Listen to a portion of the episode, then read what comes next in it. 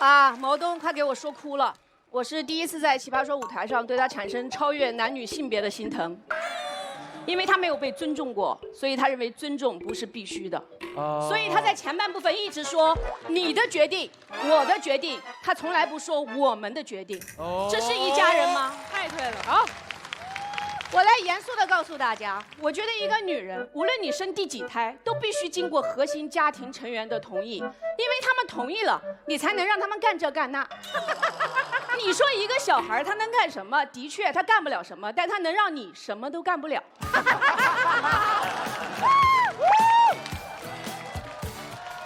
拿到这个辩题，我问我儿子能不能生二胎。他说：“妈，你是不是不忙了？我可以让你马上忙起来。” 我相信他是一个说话算话的好孩子，所以他的恐吓非常有效。他不同意，我就不敢生，因为生二胎就是要团结一切可以团结的力量。一胎是什么？是一个家庭的中流砥柱。我们自己生的，自己不知道吗？他们创造力不一定惊人，但是破坏力非常惊人。如果他调皮，你必须经过他同意，否则二胎的生活质量多么令人担心。如果他听话，你更应该经过他同意，因为他不会不同意。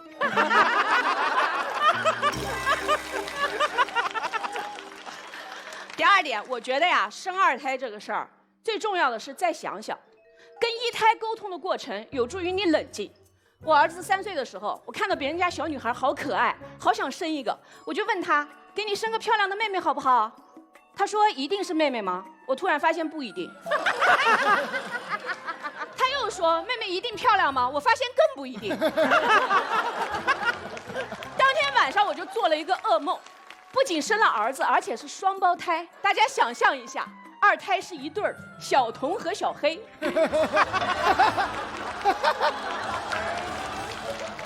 造孽呀！是不是人间惨剧？是不是一个家庭的灾难？是不是得再想想？是。我儿子上小学，我又跟他商量，他说：“我觉得你得考虑清楚，万一跟我一样不争气怎么办？”我抱着他猛亲了一口，我说：“你怎么会不争气呢？你是最棒的。”他说：“我这么棒，你还要二胎干什么呢？” 我说：“妈妈生个小伙伴陪你玩不好吗？”他说：“那我同学不就没事干了吗？”我说：“同学白天陪你玩，弟弟妹妹晚上陪你玩。”他说：“你一天到晚就知道玩。”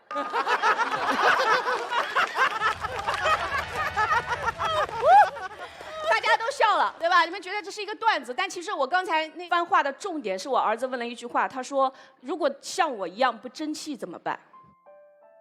只有我这个当妈的才懂他的不安，他其实是想表达：妈妈。是不是我在你心里不够好？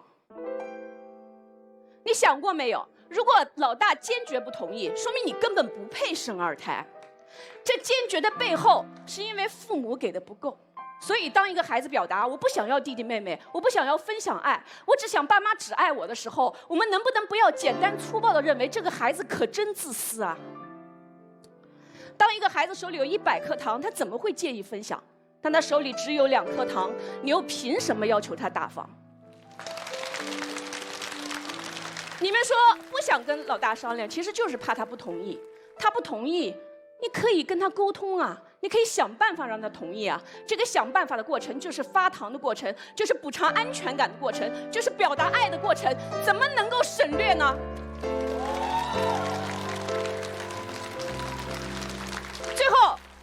想聊一下兄弟姐妹之间是怎样的关系，是相互陪伴的关系，也是谁吃大梨谁吃小梨的关系。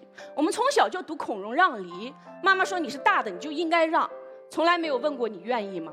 所以在民生新闻里，总有一些兄弟为了房子反目成仇，也总有一些姐姐被偏心的父母伤透了心，宁愿斩断亲情。其实我觉得兄弟姐妹之间关系如何，很大程度上是由父母决定的。我有一个同母异父的妹妹，还有一个非常好的继父，他是一个粗人，没有读过书。但是生妹妹这件事是他来跟我商量的，他花了很长的时间安抚我，让我相信他们不会不管我。我非常感谢我的继父，把他的期盼变成了我们共同的期盼。因为有了妹妹，我只能住在外婆家，我很少能够见到父母。但是我每次回家，我爸爸分葡萄总是把最大的分给我。我们姐妹有什么争执，她总是站在我这边。其实看过《奇葩说》的观众都知道，我的童年过得非常不快乐，但是还有那些葡萄，它们非常的甜。后来，我成了最好的姐姐，我的妹妹成了最好的妹妹。我觉得这一切都跟我的继父有关系。今天我们谈必须，我们说为什么必须要经过一台的同意？是啊，为什么呢？其实你真不跟他商量，他又能怎么样呢？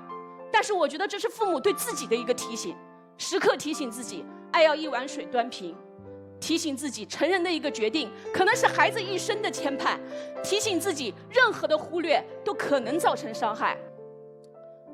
所以我儿子一直不同意我生二胎，我一直都没有要。我希望能像我继父一样，把我的期盼。变成我们共同的期盼，然后用我一生的爱，尽量平等的爱，去维护这份期盼。谢谢大家。